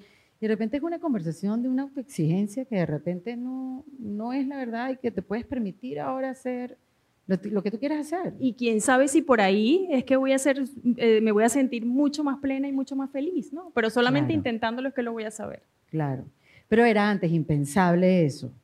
Porque uno cuando ya llega a un puesto en cualquier industria, es tan difícil dejar ese puesto. Porque uno Sí. dice, "Uf, me la he luchado. Me la he sudado. Me la he sudado, la he trabajado tanto que ahora yo no me voy a mover de aquí. Y por ese pensamiento te quedas a veces en un lugar que precisamente no te está haciendo demasiado feliz, pero sí te está dando como que aquí, aquí me quedo porque esto yo me lo gané. Sí. Y hay Pero que ojo, soltar, ¿no? Yo soy muy inquieta y no es que no sea feliz en lo que estoy haciendo, Sí. me encanta y lo disfruto mucho, pero siento que quiero hacer además algo más. Claro. Eh, me he dado cuenta que, por ejemplo, el lugar donde uno vive, donde uno se mueve, eh, tu oficina, tienen tanto impacto en ti, Ujú. en tu humor, eh, en tu creatividad, en tu productividad. Y eso me, me- me encanta, ver que puedes impactar positivamente la vida de una persona. Sí. Eh, me, estoy ya investigando para empezar a estudiarlo. Qué chévere, qué Sí, chévere. Y, me he visto- encanta esta idea de la reinvención, tú que lo hablabas hace Ujú, rato, ¿no? ujú. Eh, me da como ilusión, te llena de ganas, te llena de aprender algo nuevo a nivel de neurociencia. Ujú. Es entrar allí y, eh, y crear nuevas conexiones, ¿no? Y hacer nuevos caminos. Sí, ¿Te gusta la Me gusta, neurociencia? me ¿Te gusta gusta leer mucho la sobre eso? Es neurociencia. que te veo que lo has mencionado varias veces, ¿no? sí, sí, Sí. me gusta porque creo que el poder que tenemos nosotros en nuestra mente, y parece cliché, pero somos creadores de todo lo que nos rodea. Eh, los pensamientos crean tu realidad, definitivamente, y yo lo he vivido en mí. Eh, épocas donde he vibrado muy bajo, donde me he llenado de sentimientos que no son muy bonitos, que a todos hemos pasado por bajones y por épocas donde estamos tristes o deprimidos eh, o desmotivados y no llega nada bueno a tu vida. Basta con que te llenes un poquito de esa alegría, eh, de fe, llámalo Sí. como lo quieras llamar, ¿no? De motivación, eh, de Dios. Todo el mundo le pone un nombre diferente para que veas cómo tu vida empieza a cambiar. Completamente. Somos como un imán que atraemos todo, depende de cómo estemos vibrando. Sí. ¿Y qué momento será ese que tú no estabas vibrando alto, chiqui? No, porque me pongo a pensar como en tu, en tu carrera, en tu vida. Tú siempre has sido una mujer con una sonrisa en la cara, siempre con... no bueno, porque trato, mucho, siempre, pues, trato pero- siempre de verle el lado bueno a la vida, pero Ujú. obviamente tenemos, tenemos momentos bajos y tenemos momentos duros. Eh, por ejemplo, un momento muy duro en mi vida fue cuando perdí a mi papá. Ujú. Eh, yo estaba participando en un concurso de belleza en esa época y el concurso era en Japón, era muy lejos, mi papá falleció en Venezuela. Eh, cuando yo llegué, me dijeron, mira, tu papá murió mientras tú estabas de viaje y lo enterramos. Wow. Eh, esa sensación de yo no haberme podido despedir de mi papá, eh, siempre me ha marcado, ¿no? Eh, lo he hablado, lo he llorado, lo he respirado, pero, pero obviamente son momentos donde vibras muy bajo y donde, donde te llenas de una tristeza profunda. Y, Claro, porque no hay un cierre. sí, No hay un cierre. yo siento que mi papá está vivo y que va a aparecer por esa puerta en cualquier ¿Quién me momento. contó eso? Yo hablé de eso en un capítulo que me decía, creo que fue una chef mexicana, que me decía que ella creía que su papá se iba a apa- aparecer en cualquier momento porque ella nunca tuvo un cierre. Fue ella. Vale, ¿tú te acuerdas? Pero bueno, evidentemente hay momentos, por muy eh, fácil que, te- que se vea tu vida o que tu vida está llena siempre de aciertos, no es así. Eh, el tener una bebé en un país extraño y tener que salir a trabajar es un momento que muchas veces eh, yo iba llorando en las mañanas en el carro al trabajo Pero, porque me sentía pero te- impotente. Pero te voy a decir una cosa, ese año 2010, donde uno vive una separación que dicen que son de las tres cosas más estresantes que un ser humano puede vivir, Después, Mudanza. mudanza. Otra de las tres más estresantes. Es correcto. Y después tener una bebé que también debe estar en esas tres y si no, mete la cuarta. Sí. ¿No? Sí. Este, o sea, ¿cómo te sentías? Tu- Tuviste que haber vivido un desubique importante, o sea, eh, ubicarte en el espacio, en el tiempo, en la situación, o sea, ¿cómo? Es que eran tantas cosas pasando al mismo tiempo que, que no te daba tiempo ni de pensar. Tenías que seguir para adelante, como Y dicen. ese mismo año te enamoraste. También. Ese fue el ancla que, Bueno, dame una razón para vivir. una buena noticia en mi vida. Sí, qué bárbaro. Sí, sí, todo pasó muy rápido, muy, muy rápido y sin estarlo buscando. Basta que uno diga, no, yo me voy a dar un descanso, voy a estar dos años soltera, no quiero conocer a nadie y ¡puquiti! en la esquina conoces al Sí, tipo. chiqui. Pero tú has estado tiempo sola. A ver, tú no, entre una relación y otra. Casi no. Eh, sí, la última vez fue poco, fueron unos meses. Lo que pasa es que yo lo hablaba contigo porque muchas veces cuando uno está en una relación y se hace pública la separación, los tiempos que conoce la gente no son los tiempos de uno. Uno ya lleva mucho tiempo mal, uno ya lleva mucho tiempo Separada Eh, mentalmente. Exactamente. Entonces, cuando ya se da a conocer, la gente no entiende. Pero si se veían tan bien, pero si estaban tan ¿Cómo tan bonitos, rápido? ¿pero Lo olvidó tan rápido. Ya se le olvidó, ya lo superó. Entonces, son tiempos diferentes Sí. los que vive la gente que los que, de los que uno realmente vive. Eh, pero sí, he tenido tiempo sola, em, pero la última vez fue muy rápido. sí. Sí. Y de, de ser tan insistente en el amor de pareja, Chiqui, ¿cuáles son esas cosas que, que aprendiste de no volver a repetir, esos patrones? Porque también si uno no se da cuenta, uno sigue repitiendo una y otra vez en cada una de sus relaciones, buscando a la misma persona o buscando como que eso, las mismas actitudes. Mira, Este, mm, definitivamente en un lugar donde no puedas amar y donde no seas feliz, no te demores, no te quedes mucho tiempo, porque uno se queda mucho tiempo tratando de arreglar la relación, tratando de que las cosas funcionen, cuando hay hijos mucho más, eh, y se olvida uno de una, de lo que realmente uno quiere y de cómo uno se siente, ¿no? Y empieza a pensar en los demás. sí. Entonces, creo que lo que he aprendido en estos intentos fallidos No. es que no, no te debes quedar mucho tiempo. Y otra cosa que aprendí es que las relaciones no tienen que durar toda la vida para que sean exitosas. Es verdad. Es decir, una relación puede durar un año o dos y fue maravillosa mientras duró. No porque se acabe es un fracaso.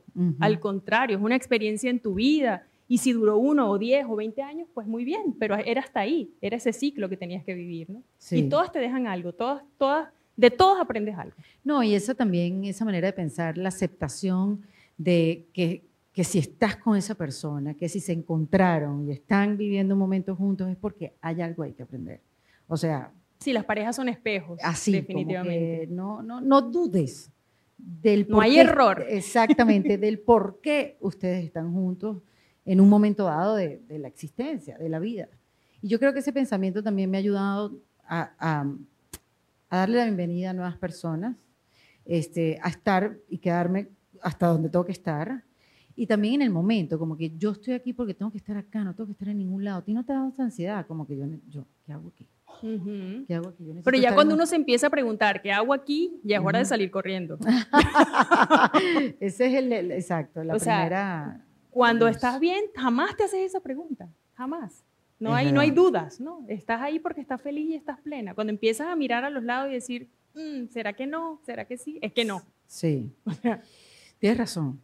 ¿Y, y vivirías en otro país, chiqui? ¿Te atreverías a mudarte a, a- otro país, a vivir? acá? Totalmente. Yo tengo como alma de inmigrante, de nómada. Ujú. Desde chiquitita. ¿Llevas tiempo Bueno, viví en Maracaibo? De Maracaibo me fui a Caracas, hice telenovelas en Perú, después viví un tiempo en ¿Verdad? Los Ángeles, trabajé en México, en fin, a donde me ha llevado el trabajo, ¿no? Sí. Pero sí, eso me ha dado la oportunidad de vivir con desapego. Es decir, Sí. me adapto donde estén mis hijas en mi hogar, donde esté la gente que yo quiero es mi hogar. Eh, no me apego a cosas materiales, si hay que mudarse de casa, si hay que vivir en otro lugar. Lo hago perfectamente, además lo disfruto, me gusta. Eso del- del- de la palabra comienzo es una de mis palabras favoritas. En serio, chiqui. Sí. Oye, pero qué bueno que lo veas de esa manera. Hay gente que lo ve y dice, ya yo migré una vez y no emigro más nunca. No. Porque hay un, o sea, obviamente que hay un, hay un trauma, pues hay, sí.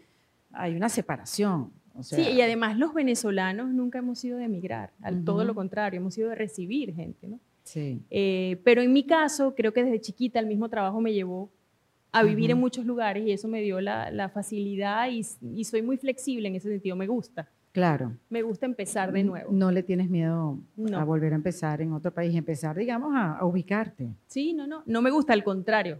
Me, me, Te da reto. me, me llena de ilusión, sí. Mira qué cosa tan... Cada cabeza es un mundo, la verdad. Cada cabeza es un mundo. Y el éxito para ti, Chiqui, la- eso, esto yo también lo hablo mucho en el podcast, ha, ha cambiado de forma. Eh, el éxito mm, tiene otro color para ti. El éxito cuando tú tenías 20, que estabas como modelo, como- como Miss, este, también, ¿no? También fuiste Miss Sí, yo creo que a, a los 20 para el éxito, uno uh, ve el éxito como, como una lista de acumular logros, ¿no? Ujú. Hice esto, logré esto, gané esto, logré este contrato. Yo creo que hoy en día, para mí el éxito es lo que me dé más paz, poder Ujú. hacer algo que realmente me dé paz. Sí. Eh, el éxito para, y la palabra paz para mí va muy ligado, ¿no? Eh, que me dé libertad, Ujú. eh, que pueda yo decidir cómo y dónde lo hago. Eso, eso es libertad. Eso es, ah, cuando uno está jovencito, uno no tiene opción de elegir, ¿no? Sí. Y creo que ya más adelante el éxito tiene mucho que ver con eso, con la libertad y con la paz, de que puedas hacer lo que tú quieras, de que lo disfrutes, eh, de que puedas impactar la vida de la gente. Creo que la palabra propósito, también esto que tú haces, este, este podcast que tiene este propósito de, de conectar a la gente y de, y de llevar un poquito de, de aprendizaje, diría yo, de darle herramientas a la gente Sí. a través de lo que hace. Ese propósito, para mí hoy en día es importante, que lo que yo haga tenga algún propósito. Que tenga un significado, ¿no? Que sea útil, no entretener por entretener, que no ha estado mal, ojo. Exactamente, pero te vas exigiendo un poquito más y te va haciendo falta ese algo más. Y lo conseguiste. Sí, yo creo que con mi plataforma de bienestar lo, lo he Que se llama conseguido. Kira, hemos ¿no? sí, hemos ¿De dónde creado una comunidad, Kira? se llama Kira. Kira por las últimas letras de mi nombre y porque me puse a hacer un trabajo en Google y, y descubrí que Kira quiere decir lugar de luz Ay, mira. en persa. Entonces me gustó esa, esa relación Sí. entre el nombre y lo que significaba. Y ahí entonces compartes estas herramientas y tienes ahora estos suplementos, Sí, que es una marca nueva. se llaman Kira Pure. Exactamente. igual que los chocolates y tenemos también conversaciones eh, con gente eh, que hace tapping y gente que hace meditación, gente que Ujú. hace yoga, gente que también Y de trae... todas esas em, terapias, ¿cuál, ¿cuál te gusta más? Yo nunca he hecho, o sea, sé hacer, eh, hacerme Tapping. tapping, pero no me lo, no lo he hecho con un profesional. Nunca lo he hecho yo tampoco. Ujú. eh, pero, por ejemplo, últimamente he cultivado mucho la meditación. Yo antes decía, yo no puedo meditar. Si me siento cinco minutos y empiezo a pensar, tengo que pagar, tengo que hacer, tengo que buscar. Ujú. No puedo quedarme cinco minutos tranquila. Y de cinco en cinco minutos lo he ido logrando. Ese, Ujú. ese ratico contigo, ese silencio contigo. ¿Alguien ha hecho meditación aquí? ¿Alguien hace meditación? ¿Verdad que al principio parece imposible? Pero al Sí, rato poco a poco. te vas enamorando de la práctica y Sí, te va gustando sí. ese ratico contigo. Y ahí llegan, ahí llegan las ideas, ahí llegan las respuestas, ahí llega todo. Totalmente. La cosa es dejar el teléfono. El teléfono hoy en día es nuestro gran aliado, pero, mm, ¿verdad? Que es difícil lo que me voy a sentar dos minutos a Sin el meditar. teléfono. Ya, espérate, un momentico. Ya, va, espérate. Esto, esto, ya, va, un poco, ya, va, ahí. El teléfono, de verdad, hay que tener voluntad. Hay que ¿tú- tener tú voluntad. dejarlo meditas? sí, Sí. pero no, te digo. Pero es un reto. Pero lucho con el teléfono. O sea, mi lucha no es contra mi mente ni nada, porque entiendo que es un proceso. Es el bendito teléfono. La adicción al teléfono. La adicción al teléfono. Que, que si me separo va a pasar algo. Que no me voy El a mundo se va a acabar porque yo me aparte cinco minutos. Me estoy perdiendo de un mensaje de motivación en el Instagram.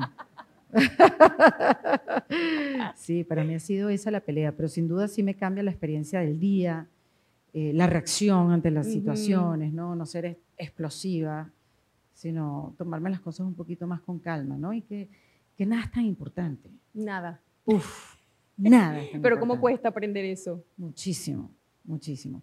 Entonces, ok, te quedas con la meditación como herramienta principal para la búsqueda de tu bienestar. Obviamente, la alimentación, que ya me dijiste que es El importante ejercicio, moverse, moverse. mover la energía, moverte toda. Eh, A mí eso me cambia totalmente el día también. Sí. Ya Bueno, y esas horas, esas horas que pasas en un estudio grabación, yo antes me podía pasar tres horas en la misma posición, pero después me di cuenta que había que moverse. Sí, Sí, sí, sí. Energéticamente te ayuda, te Sí, cambia todo. Exactamente. El movimiento. No, estoy buscando ver qué más, qué, qué otras cosas haces que, que nos puedas dar, eh, tú sabes, como para empezarlo a practicar, para... La música, por ejemplo. Eh, tener Ujú. mu- la música a mí me cambia totalmente La música es el primordial. ánimo, el todo. De repente es un día que me levanto como con los apellidos medio cruzados y pongo música y todo se ¿Y arregla. qué escuchas? De todo. Mm, me ¿Escuchas encanta, reggaetón? ¿sabes qué me encanta? Bossa nova, la música brasilera, me serio? encanta. Mira tú, Sí. Te da como un swingcito. Re- reggaetón, reggaetón escuchas. Bueno, por mi hija que, Ajá, que le encanta el reggaetón, Sí, a veces, a veces escucho reggaetón porque está grabando música, después les cuento. sí, va a sacar sí, sí, música. claro. ¿Y, y eres capaz de convertirte así en su manager? No, Así como Camila, Camila Canaval, que es también una presentadora venezolana muy famosa, que también se reinventó, su hija canta sí. y es como su manager, Sí, sí, sí. pero no tienes esa alma... Mm, No, no, yo la aconsejo y hablamos mucho, pero de ella ser su manager, no. Sí, no, no. yo creo que cada quien debe tener su rol bien dibujado. Y, y- y tú ves a tu hija Carlota que también le vaya a gustar el, el, No, el Carlota, medio. Carlota es súper tímida. No le gusta para nada el tema de la televisión, las fotos, nada, nada, nada. Ella parece de otra familia. Y- Dice, la única en esta casa que no sale en la televisión soy yo. Qué cómico. ¿Y no crees que le cambie? No, ¿O tú de chiquita eras así que te encantaba la televisión? desde chiquita. Mm. Desde chiquita agarraba el cepillo, me ponía frente al espejo. Ah, Eh, sí. Sí, lo tenía claro desde chiquita que me gustaba el tema de, de la comunicación, de la tele, de la ropa. Mi mamá dice que no me regalaban juguetes sino vestidos y yo desfilaba. y- en fin, desde chiquita ya Sí, se ve sí, por dónde viene, ¿no? ¿Y no te quedó algo por hacer, chique? Así como que, bueno, tantos compromisos que tuviste hace, sabes, tantos años trabajando en lo mismo, te pierdes de cosas, ¿no? Te tienes que levantar temprano, te pierdes, no sé, de viajes, cosas que quisiste hacer y no pudiste hacer. ¿Hay algo ahí que te haya Yo creo que quedado? me he perdido momentos importantes de mis hijas, de las dos, Mm. por el trabajo y los viajes, ¿no? Y eso es algo que, que las mamás siempre cargamos con esa culpa. Yo he tratado de transformarlo y de decir, bueno, me estoy convirtiendo yo en una mejor mamá también para ellas, ¿no? Claro. Les estoy dando a ellas el ejemplo de, de- de una mujer que trabaja, que lucha por lo que quiere y que ellas sigan ese ejemplo también. ¿no? Trato de verlo por allí y no de enfocarme en la culpa. Uf, bueno, porque como yo lo he dicho, te conviertes en mamá y te conviertes en culpable. Total, de todo. De todo. Ujú. Tú eres la culpable. Que al niño le pasó esto, es que la mamá no lo está cuidando. Es así. Que al niño le hizo, es que seguro la mamá no lo hizo Es bien. así. Es que Y nos juzgamos muy duras entre mamás. Sí, pero sí tengo que reconocer que el trabajo me ha robado momentos importantes Mm. de la vida de mis hijas. Y ellas te han dicho, te lo, te lo han comentado. Sí, sí, las dos. Sí. Ujú, Uf. ujú. ¿Y cómo se acuer- aborda esa Es que tienen conversación? una memoria. Yo me acuerdo que tal día que estaba Uf. vestida de rojo, tú no llegaste. Ok, ¿y cómo, Ujú. ¿y cómo abordas tú esa conversación? ¿Cómo, cómo la resuelves? ¿Cómo se...? Mira, desde la sinceridad y la absoluta honestidad de que estoy haciendo esto para ustedes y por ustedes, ¿no? Y, y yo quiero ser mejores para ustedes. Y todo lo que he hecho lo he hecho con ellas en mi cabeza. Sí, claro, y, y también porque te gusta, o sea, tampoco, Claro. tampoco está mal que uno le guste lo que hace. Y ese, y ese es el ejemplo que quiero que ellas se queden. ¿no? Claro. Haz lo que, lo que amas. Obviamente tiene que haber un equilibrio y un balance, ¿no? Pero, pero he tratado de alejarme un poco de la culpa porque al principio sí era muy fuerte. Y, Mm. y me daba muy duro. Y como te decía, he, he ta- he estado tratando de, de De hacer ser más noble conmigo, ¿no? Sí, Porque no puede ser que, que todo sea golpe y porrazo, ¿no? totalmente, totalmente, sí. ¿Te casaste, chiqui, con Jorge? No, Ah, ¿no se han casado? no, no. Tan optimista no soy. Claro, pero esa es la pregunta, esa es la pregunta. No, porque es que si ya no te ha funcionado, ¿para qué insistir? ¿no? Claro, La fórmula del matrimonio, yo creo que el compromiso es lo que realmente importa. Y si tienes el compromiso, ¿qué importa un papel o no? sí. Entonces, si ya la fórmula no ha funcionado antes, ¿por qué seguir dándome con la misma piedra? ¿Por qué será que lo cambia? No lo sé, pero... O no sé si es casualidad, pero... Exacto, pero- que es en el momento Pero que no me lo voy a arriesgar a, a descubrirlo. Deja eso así, deja eso así. Pero me llamaba la atención porque hay muchas mujeres que deciden no volverse a casar. No sé, no les gusta esa idea de novios por siempre. Es como romántico, ¿verdad? Ay, un noviecito nuevo de paquete, claro. no de que paquete, pero... Pero bueno, pero bueno, está bien, está bien. Sí, pero yo soy un poco romántica en ese sentido. Así que vamos a intentar a ver si así funciona. Bueno, ya han pasado unos años y ya Diez años, ¿no? 10 año. años. No me he dado cuenta. Qué bueno. Qué bueno. Y qué bueno que también sobrevivieron la pandemia, porque la pandemia se trajo a mucha gente a la separación. Mm, sí, porque uno, uno, eso de convivir con el marido 24 horas al día. ¿Qué es eso? uno se casa para estar separado. bueno, por ahí me decían en estos días que la relación ideal es que él vive en su casa y tú en la tuya. Esa es la relación ideal. Tú. Sí, antes decían un cuarto para cada quien, pero ya, esto me parece un poco extremo, un poco extremo. Exactamente. Pero quién sabe si ese sea el secreto, ¿no? Bueno, no, bueno, pero tú lo has llevado bien. Sí, sí, la verdad que ha funcionado bien. Somos una familia moderna. Tus hijos, mis hijos, todo el mundo se entiende, todo el mundo se quiere y se, yo y se ha llevado la fiesta en paz. Sí, sí. Mm, mm. Mira, eh, Chiqui, ¿con, ¿con, qué tropiezas de ti misma todos los días? ¿Con qué es algo que te tienes que defender de ti misma todos los días? En defensa propia. Ajá, exactamente. Me tengo que defender de mí misma. Eh, con el miedo también. Eh, muchas veces en estos tiempos de reinvención y de intentar cosas nuevas te da miedo, obviamente. Va a funcionar, eh, si me meto por aquí. Entonces te empiezan todos esos fantasmas del, del, pasado, que uno viene cargando ese equipaje, ¿no? Eh, de pensar que, que, no, que como dices tú, si algo va tan bien, ¿por qué tocarlo? Mejor dejarlo así. Y no hacerle caso a tu corazón, a eso que quieres lograr. El miedo. Yo creo que todos nos enfrentamos a diario al miedo, pero hay que agarrarse del miedo y hacerlo tu aliado y hacerlo con miedo. Exactamente. Sí, no hay de otra. no hay de otra, sí. Mm. Sería que me iba a decir otra cosa. Yo jamás hubiera pensado que tuvieras miedo, que esa fuera esa emoción que tuvieras ahí presente. Sí, dudas, inseguridades, ¿no? Mm, obviamente las vas aprendiendo a, dominar un poco y a caminar con ellas, pero eso es algo que siempre está ahí. Sí. Siempre. Miren, eh, yo tengo un micrófono para aquellos que quieran hacerle una pregunta chiqui, algo que quieran saber específicamente, que esto sea democrático. Ay, conchale, ¿cómo está, querida mía? Una valiente, una valiente. Sí, periodista tenía que ser. Hola, chiqui, ¿cómo estás? Bueno, quería saber cómo reconciliarse con la idea de cambiar por completo de carrera, sobre todo cuando te va bien en, en donde estás, te apasiona, eh, eres, crees que eres feliz, pero sientes que tienes ese gusanito de cambiar, de hacer otra cosa. Mire, yo creo que eh, el arrepentimiento mayor puede haber sido el nunca haberlo intentado y eso me da pavor, me da pavor que en 10 años mire atrás y diga, no lo intenté y me quedé con las ganas. Eso me llena de terror. Entonces eso me da impulso para hacerlo, ¿no? Y para arriesgarme.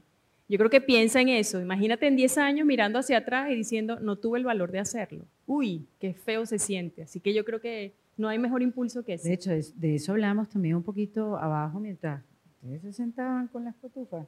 Mentira.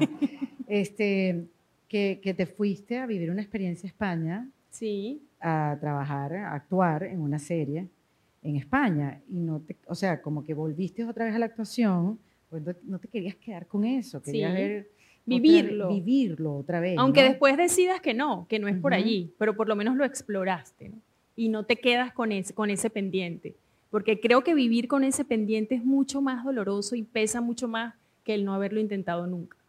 María Alesia, pero yo creo que es una cosa de edad. O sea, nosotros a tu edad jamás estábamos pensando en hacer otra cosa. Sí. Estábamos era enfocadas en seguir creciendo en nuestra carrera y eso es lo que tú tienes que seguir haciendo. Perdóname el consejo, mamita. Pero después, cuando uno va creciendo, que quieres hablar de otras cosas, creo que te puede pasar a ti también, Chiqui, que tus prioridades van cambiando. Te, vas de país, te haces mamá, empiezas a, empiezas a perder gente, familia. O sea, tú empiezas a decir, bueno, ¿qué me hace feliz? Seguir atrás de esta carrera y seguir creciendo. ¿Cuánto más voy a crecer? ¿Me gusta lo que estoy hablando ahora? Quiero hablar otras cosas. Entonces creo que son preguntas que vienen quizás más adelante. Porque una de las cosas que me dijo Eugenia Machado de, las fortalezas, Erika, que también estuvo en tu podcast, es que a veces por, por, el hecho de que te reconozcan tu trabajo y que te digan que eres buena en tu trabajo, eso no necesariamente quiere decir que tu trabajo te haga feliz. Pero a ti te hace muy feliz. Creo. A ti te hace muy Pero bueno, intenta el otro camino a la par, nunca sabes. Pero eres tan buena. Eres tan buena en lo que haces, de verdad. Después vamos a hablar tú y yo. Claro, pero es lo que dice, y el ser buena en lo que haces no, no, quiere decir que te haga feliz. que me tengo que quedar ahí también. Además es muy duro darse cuenta que lo que siempre has hecho ya no te hace feliz. Eso es un encontronazo con una realidad que Pero en mi caso no es que no me hace feliz. Me hace muy feliz y lo disfruto mucho, pero quiero hacer algo más. Claro, claro.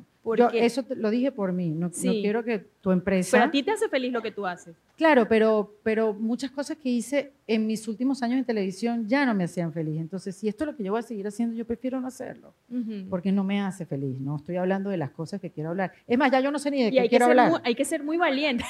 En ese momento no sabía ni qué, de qué quería hablar. Pero, Pero, lo que estaba haciendo me incomodaba. Hay que ser muy valiente para tomar esa decisión. Sí. Muy valiente, porque eh, es un futuro incierto. Es algo que nunca has hecho, es un camino que nunca has recorrido. Eh, pero uno tiene que llenarse de ganas también, porque si es lo que tu corazón te dice, mira, métete por ahí, definitivamente. Sí. A ver, Conectando con lo que decía ella, yo siento que la pandemia nos bloqueó un poco con lo que con el ritmo de vida que teníamos anteriormente. Por lo menos en mi parte, yo pensé que yo decía, o sea, tengo muchas metas, 2020 voy a ti y todo eso, pero entonces llegó la pandemia y quedó todo en un stop. En ese stop uno como que reflexionó y vio que, oye, realmente lo que estabas haciendo quieres hacerlo toda la vida. Me vi en la oportunidad de que tal vez si yo tuviera 50 años me voy a estar viendo haciendo lo mismo que estaba estoy haciendo ahora. Entonces entró ese miedo, uno reflexionó y uno dice, "Oye, ¿será que continuaré así?" Y entonces ahora es donde uno se ve en este momento donde hay que pasó la pandemia, hay que comenzar y entonces uno dice, "Oye, continúo, ¿qué hago?" pero yo veo eso, la pandemia, perdón que me meta, eh, como una bendición, esa Sí. pausa. No, y la Por- pandemia también vino a quitar filtros y a hacernos ver todo con más claridad. Claro, porque si no hubieras hecho esa pausa, no te hubieras Ujú. dado cuenta que quizás hay otras cosas que quieres hacer. Porque estamos tan en automático. en- vives, sí, sí. Que no, la Te pausa, levantas, te cepillas los dientes, vas al trabajo, vienes otra vez, comes, te, Yo hoy no en te día le tengo pensar. un respeto a la pausa de decir, voy a parar por lo menos tres días, un momento, un momento, ver qué, qué, qué- qué está pasando, qué estoy sintiendo, qué, cómo yo integro lo que voy viendo y aprendiendo. Meditación. Sí, meditación diaria, yo lo sé. A ver, Bueno, eh, muchas veces como mamás siempre estamos eh, tratando de cumplir con muchos roles y hacer muchas cosas. Yo soy mamá de dos hijos y me gustaría saber cómo has hecho para poder balancear el hecho de ser una mujer emprendedora y pues poder estar presente en cada etapa de tus hijos. yo tengo una por tres. Mira, ¿cómo se logra el balance? No se logra nunca. Siempre hay una, hay una pata que cojea, ¿no? Siempre. Eh, pero yo creo que uno tiene que aprender a vivir eh, tratando de ver siempre el vaso medio lleno, ¿no? Y, de, y de- a tener prioridades. Hay cosas, por ejemplo, en mi día a día que no son negociables. Los momentos importantes de ellas no son negociables. Lo que, lo que haya que hacer para estar ahí se hace, ¿no? Eh, lo que me da a mí tranquilidad y felicidad, también me robo esos momentos para mí. O sea, es importante que tengas tú esos ratitos para ti también y que te des tu puesto y tu valor también como mamá, como mujer, eh, porque uno tiende a anularse también, ¿no? Y con los Yo hijos, Sí. eh, definitivamente tiendes a, por querer ser la mamá perfecta, olvidarte de ti. Yo creo que hay que pedir ayuda. O sea, uno no lo puede hacer todo. Hay que pedir ayuda. Yo tengo un ayuda. montón de gente que me ayuda, Sí, un montón. que- Mamá, Ujú, hermanas, primas, ujú, eh, y, y para criar un hijo, como dicen, hace falta un pueblo entero Totalmente. Sí. No, y necesitas tu, tu, tu círculo de apoyo. de apoyo. Es que no es fácil hacerlo solo. Y pararte un ratito, y si hay que llorar, llorar, y si hay que desahogarse, desahogarse, hay que pegarle tres gritos a alguien, pegarle tres gritos a alguien. Sí. Porque uno se va llenando y se va tragando todo, ¿no? Y te va reprimiendo todo por intentar ser la mamá perfecta o la mujer perfecta. Y eso, que también creo que uno se pone de última. Y, y cuando la mamá está mal, todo alrededor está mal. Y eso no lo vemos. Entonces, cuando te digo que pidas ayuda, es un psicólogo, es una terapia, es un momento para ti, porque tú tienes que estar bien. No es que tienes que estar bien perfecta, sino que tú tienes que estar bien En en, tu paz centro. con tu cabeza. Y eso es lo que creo que va a mantener el no balance, pero por lo menos que tú puedas ir entre las dos aguas, ponerte de primera, ponerte de primera, de verdad ponerte de primera. No, y entender que no todo va a estar perfecto siempre y estar bien con eso. No todo va a estar perfecto siempre. Mm. Hacer las paces con eso. A ver, Sí. Eh, yo, bueno, con respecto a mm, que siempre quieres más, que quieres subir, que quieres... Y yo comparto mucho eso también. Es como que no hay techo, no hay límite, pero me pasa que me atravieso y me atropello y como que no sé parar y entonces cuando me doy cuenta estoy súper agotada. Entonces quiero saber cómo es la experiencia tuya para saber, bueno, ahorita estoy bien porque a veces eh, antes de la pandemia me pasaba que era como que no era suficiente y quería más y subir y subir, pero siempre a un costo muy alto. La pandemia me dio mucha calma, mucha paz, mucha introspección y es como decir, ajá, ¿hasta dónde sí, sigo subiendo? y no me atropello, pero sí quiero seguir subiendo. No sé cómo es esa experiencia para ti, con ese no atropellarse, por decir, y seguir. Mira, eh, mucha planificación. Hay que tener claro qué es lo que uno quiere, ¿no? ¿Qué, ¿Qué acciones tengo que tomar para llegar ahí, hacer tu plan de acción? No sé qué es lo que quieras hacer, si es un negocio, si es estudiar, eh, si es algo que quieras lograr, pero a mí la planificación me ha dado maravillosos resultados. Claro, pero me refiero como, como saber hasta como aquí estoy bien, eh, pero quiero más, pero estoy bien. Entonces, a veces en ese subir y subir, este, pues el agotamiento físico es como decir, ¿para qué quiero más si ahorita estoy bien? Como, como ahí, como ves que otras personas están haciendo cosas y como que no es tu momento. No sé, en ese atropella estuve mucho tiempo ahí como que no me sentía, me sentía como un vacío, quería más y quería más y cuando estaba ahí como que no paraba, no sé si... Sí, bueno, primero, nunca compararse con nadie, ni para más ni para menos, porque siempre nos vamos, nos vamos a deprimir, ¿no? Siempre va a haber gente que está más arriba que tú, siempre va a haber gente que lo está haciendo mejor que tú. Así que tu principal comparación siempre tiene que ser la tú de ayer con la de hoy. Eh, gracias. Y yo creo que básicamente tener muy claro lo que quieres y, hacer tu plan de acción, ¿no? que tratarse un poquito mejor. Yo no sé si te pasó en el 2021, que ya estábamos saliendo de la pandemia, bueno, por lo menos en la ciudad de Miami. Aquí nunca hubo pandemia. el 2021 no había pandemia, o sea, teníamos nuestras máscaras, pero, este, y yo pensaba, o tenía la imagen de mí, que en el 21, cuando se acabara esto, yo iba a ir a toda velocidad, olvídate de todos los proyectos que yo tenía, y de repente me di cuenta no fue tan rápido. No pude ir rápido y lo tuve que aceptar. Yo creo que también es un rollo de aceptación, como no puedo. Pero lo que tú decías nos ha pasado a todos. Sí. Es algo colectivo, mundial, no global. Puedo ir rápido porque quiero ir rápido. Ya va, espérate un momento, déjame ver qué es lo que está pasando. Este... Pero lo que ella dice, si, si a ella eh, su alma le está pidiendo hacer algo más, es porque lo haga, tiene que hacerlo, ¿no? Si siente que algo falta, ¿por qué quedarse ahí? Ir poco a poco, pero ir en esa dirección. Sí. Mm. Sí, sí, sí. Ir por lo menos enfilada a esa dirección. Sí. Buenas, caballero. Buenas. Un caballero. Por fin, sí, representando. Um, justamente hablando de caballeros, eh, mencionaste que, bueno, siempre hablas de tu mamá, tienes dos hijas en casa, tienes muchas aliadas eh, te diriges más que todo a mujeres en tus proyectos un poco más personales como empresaria, pero que, a pesar de haber pasado por varias relaciones, ¿qué significa eh, el hombre en la vida de Chiqui? O sea, e, en general, ¿dónde queda la parte del hombre o, de la figura masculina en la vida de, de Chiqui Delgado? ¡Wow! Súper buena pregunta. Hablaron los hombres. Sí, señor, muy bien. Mira, los hombres han sido grandes aliados en mi vida, ¿no? Em, en mi trabajo, por ejemplo, he tenido maravillosos compañeros que, me han hecho la vida muy fácil a nivel laboral. Eh, y a nivel personal, eh, tengo la suerte de tener un compañero maravilloso y, admiro profundamente a los hombres. Em, he tenido dos hijas maravillosas y no las he tenido solas. Eh, pero sí, sí creo en el, en el poder que le puede dar un hombre a una mujer eh, cuando es el hombre correcto, ¿no?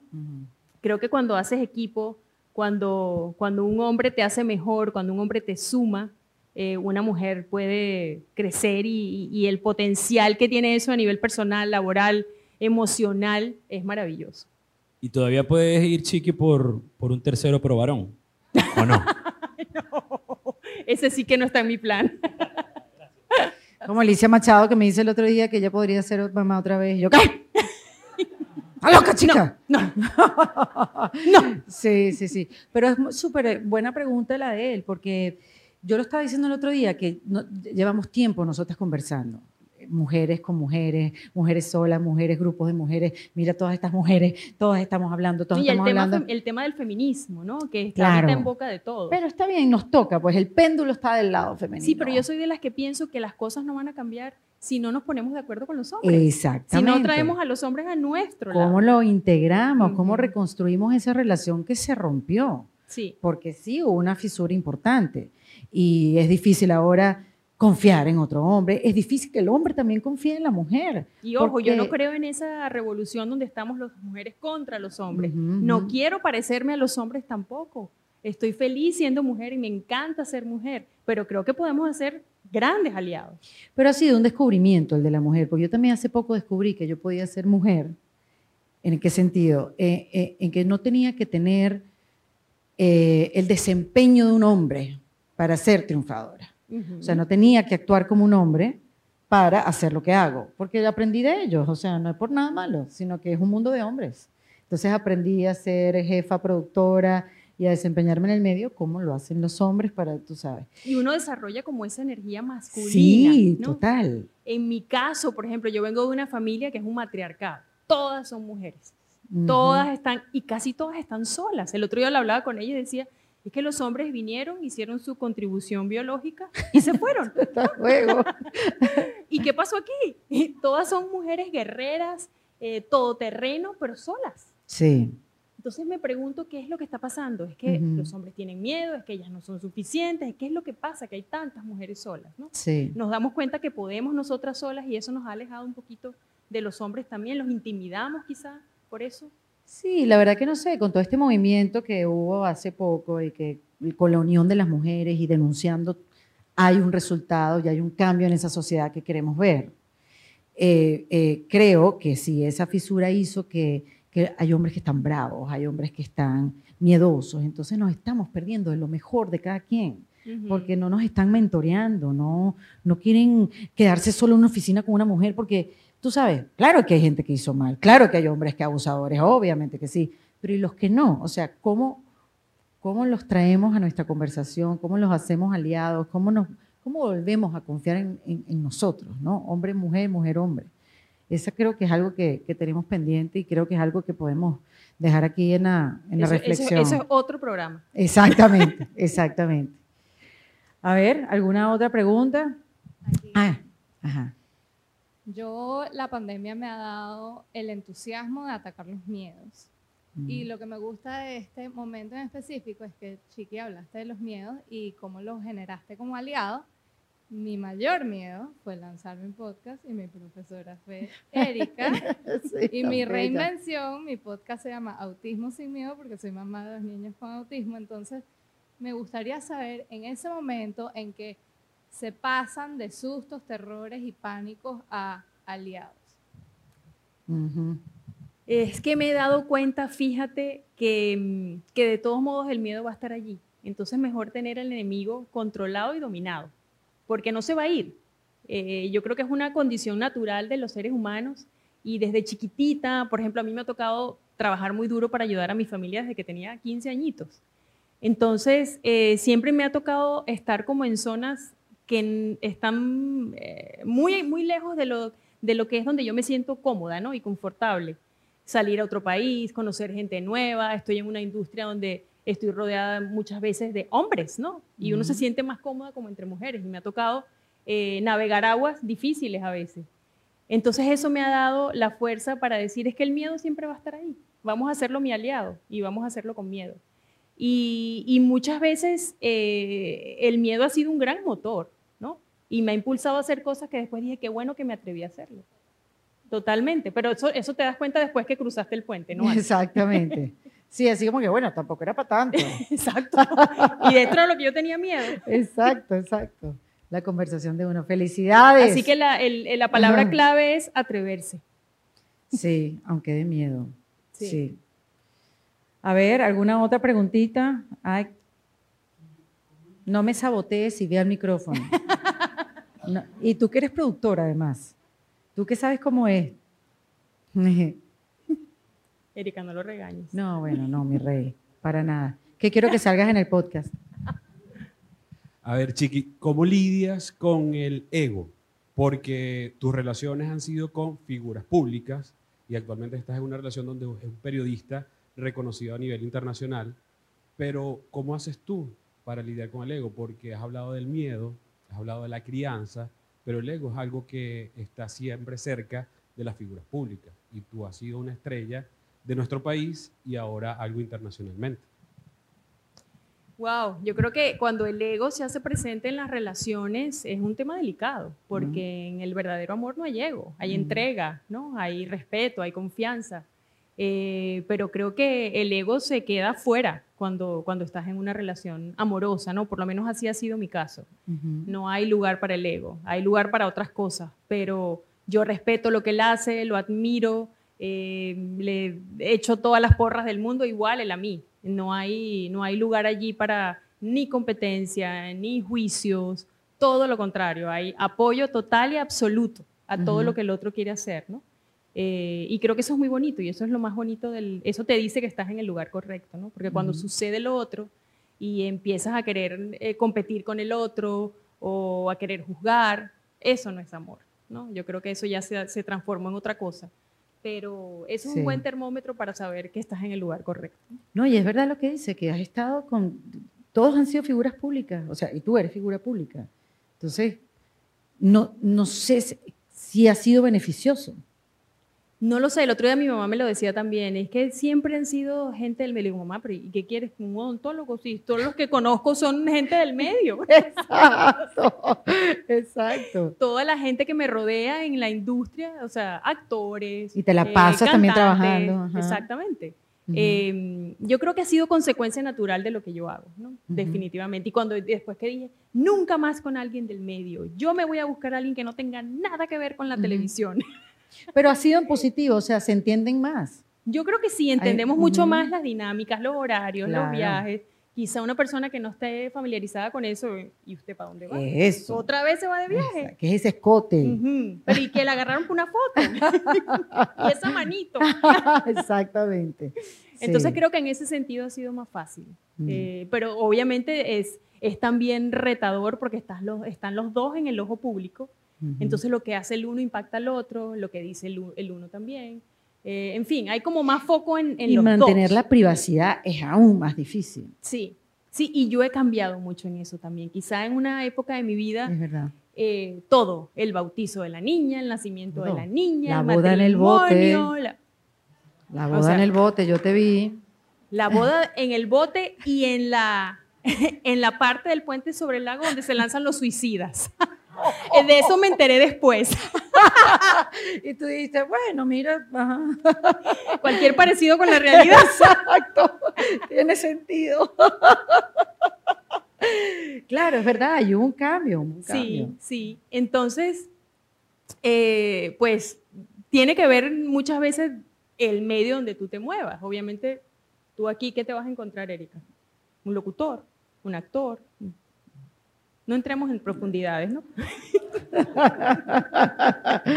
No, pero sí hay eh, mucho más chance que te lo encuentres en el trabajo, obvio, obvio. Sí. Oye, ¿qué has aprendido tú de tus exparejas? ¿Has tenido que tener mucha paciencia para tener una buena comunicación? Porque, a ver, una cosa es el deseo que uno tiene de cómo quieres llevarte con tu expareja, este, y otra cosa es la realidad. O sea, tú no tienes control del otro, ¿no? Sí, bueno, y hay exparejas de exparejas. ¿no? Claro. Ujú, ujú. Eh, pero yo creo que de todas las relaciones se aprende. Eh, Te han regalado paciencia. eh, yo creo que una, una pareja llega a ti por alguna razón que estás necesitando en ese momento. ¿no? Yo era muy chiquitita la primera vez que me casé. Ujú. Eh, ya ni me acuerdo de lo que yo estaba experimentando en ese momento porque estaba tan jovencita que mi mente solamente estaba enfocada en trabajar y en, y en- y en lograr cosas, ¿no? Porque cuando estás tan chiquita lo que quieres es lograr cosas. Claro.